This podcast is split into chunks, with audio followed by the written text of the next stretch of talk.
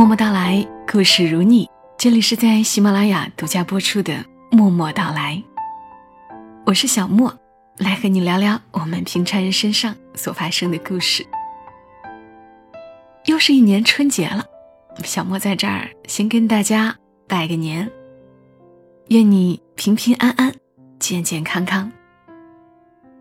一年一年的这么过，我们就这样嗖嗖的长大了，成年。毕业，参加工作，恋爱，结婚，身份在变，工作也在变，甚至身处的城市都在变。但不变的是，春节，我们总是要回家。回家了，也许会面对一些唠叨，比如催婚的，问有没有涨工资的；结了婚的，问什么时候要小孩的。有了小孩的问什么时候生二胎的，让人暗暗不爽，还不能发作，大过年的嘛。但我想，我们每个人都是有惦念着的人的，最亲的父母，最疼你的爷爷奶奶、外公外婆，一年甚至更长时间没有见了的发小，曾经对你帮助最大的恩师，等等。对于他们，这一年到头的相见欢，你一定想挑点什么礼物，来表达一下心意，对吧？不要紧张，这儿我不会植入广告，今天也没有要植入广告的意思。我记得很小的时候，我们那儿过年，每家亲戚都要走一遍，从大年初二去外婆家开始。每到一家都要送礼。那会儿物质远没有现在丰富，送的礼物除了一大长条的肉，再就是两个糖果、副食品的小包裹等等。所以年前腊月里会选一个吉日，然后选一头最肥的，年头未到年尾的猪，请有经验的屠宰师傅过来杀猪吃肉。亲朋好友欢聚一堂，这一餐就吃猪肉。猪蹄要留到年三十吃，猪蹄膀要留到大年初一。其他的肉分块，最好看的五花肉割成长条挂起。这个就是要走亲戚送礼的。然后年前也要准备一些糖果、副食品的小包裹。我对这个印象特别深刻。最最开始是用牛皮纸包一点橘饼，整个橘子连皮一起压成饼状的东西，上面有一层糖霜，很甜。这个一点都不好吃，但是老人家倒是挺喜欢的。还有灯芯糕、芝麻糕、芝麻切糕之类的一些手工零食。后来开始有了塑料包装袋，透明的。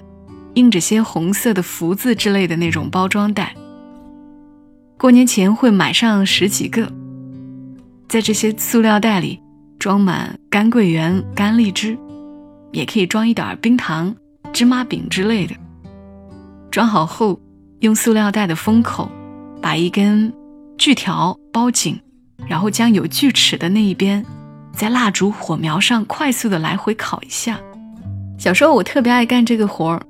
一般只有送很尊敬的长辈或者是很亲密的亲人，才会选择送干桂圆、干荔枝这些在当时很高档的食品。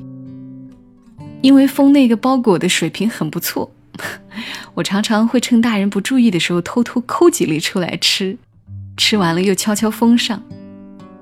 其实不过是你家送过来，我家送过去。这些糖果过完年还是有那么多。可年一过完，我们这些小孩好像对这些食物也就没有什么兴趣了。当然，也因为好吃的都被吃完了。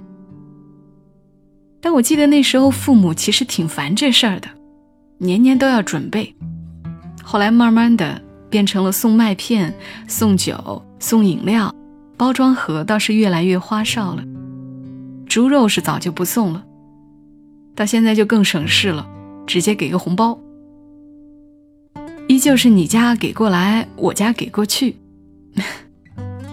反而开始有些怀念曾经郑重的挑选哪条猪肉更好，谁家有老人要送一点干桂圆的年月。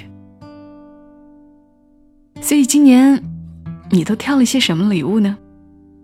如果花心思的话，其实选礼物也是一件有趣的事儿，因为舍得给予的人会比较幸福。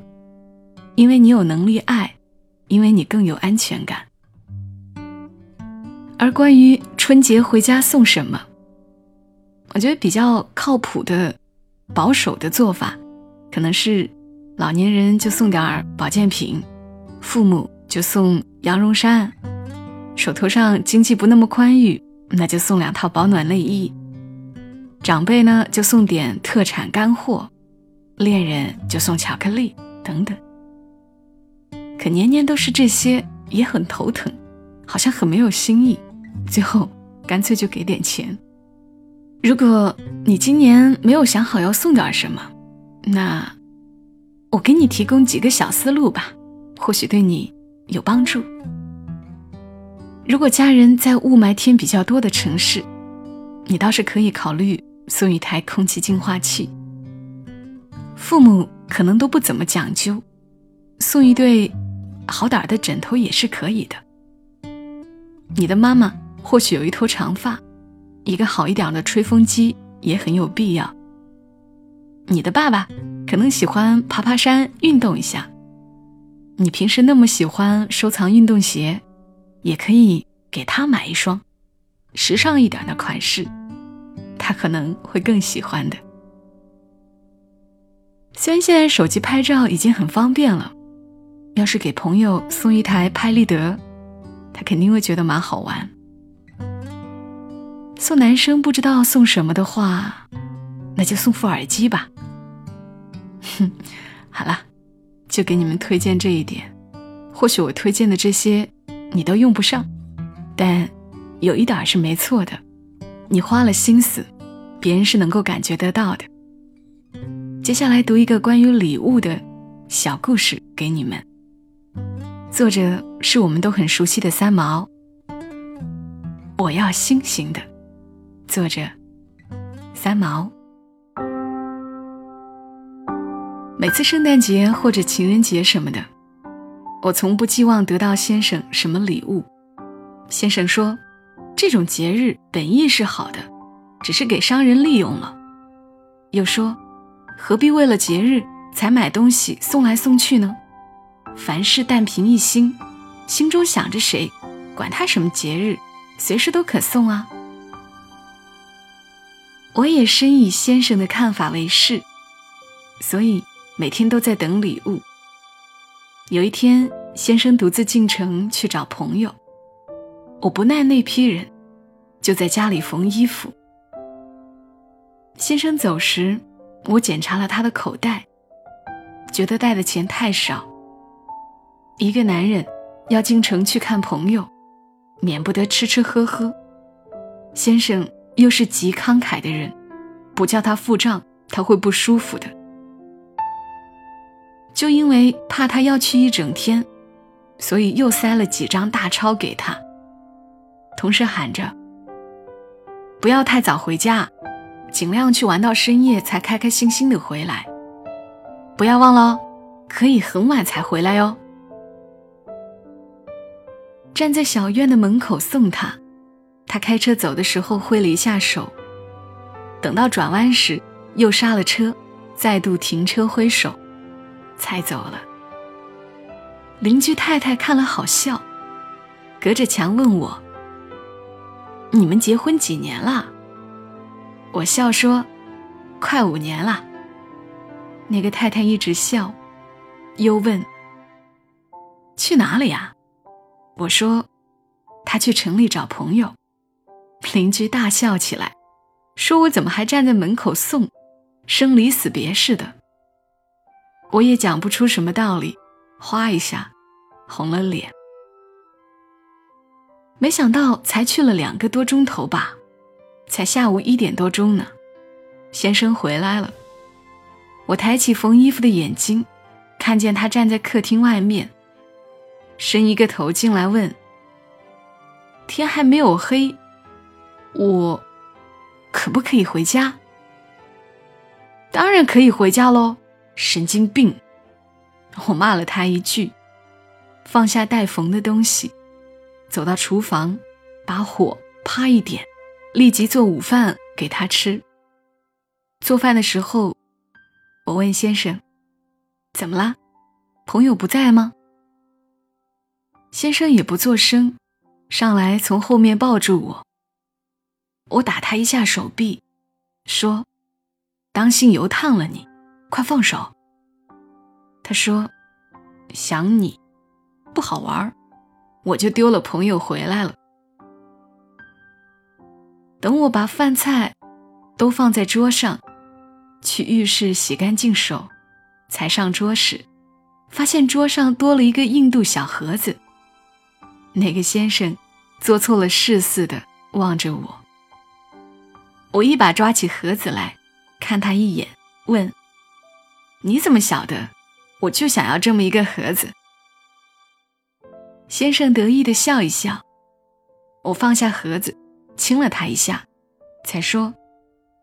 可是你还是弄错了，我想要的是个鸡心型的，傻瓜。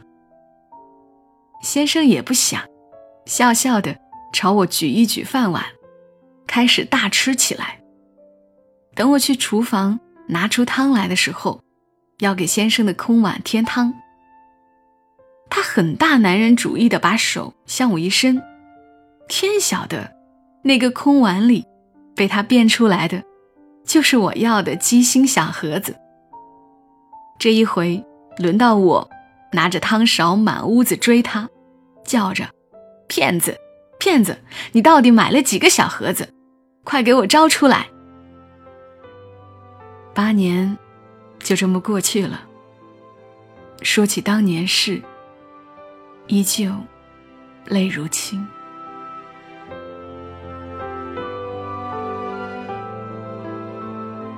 刚的文字是三毛的，我要星星的。看过三毛的朋友应该记得这么一个情节的。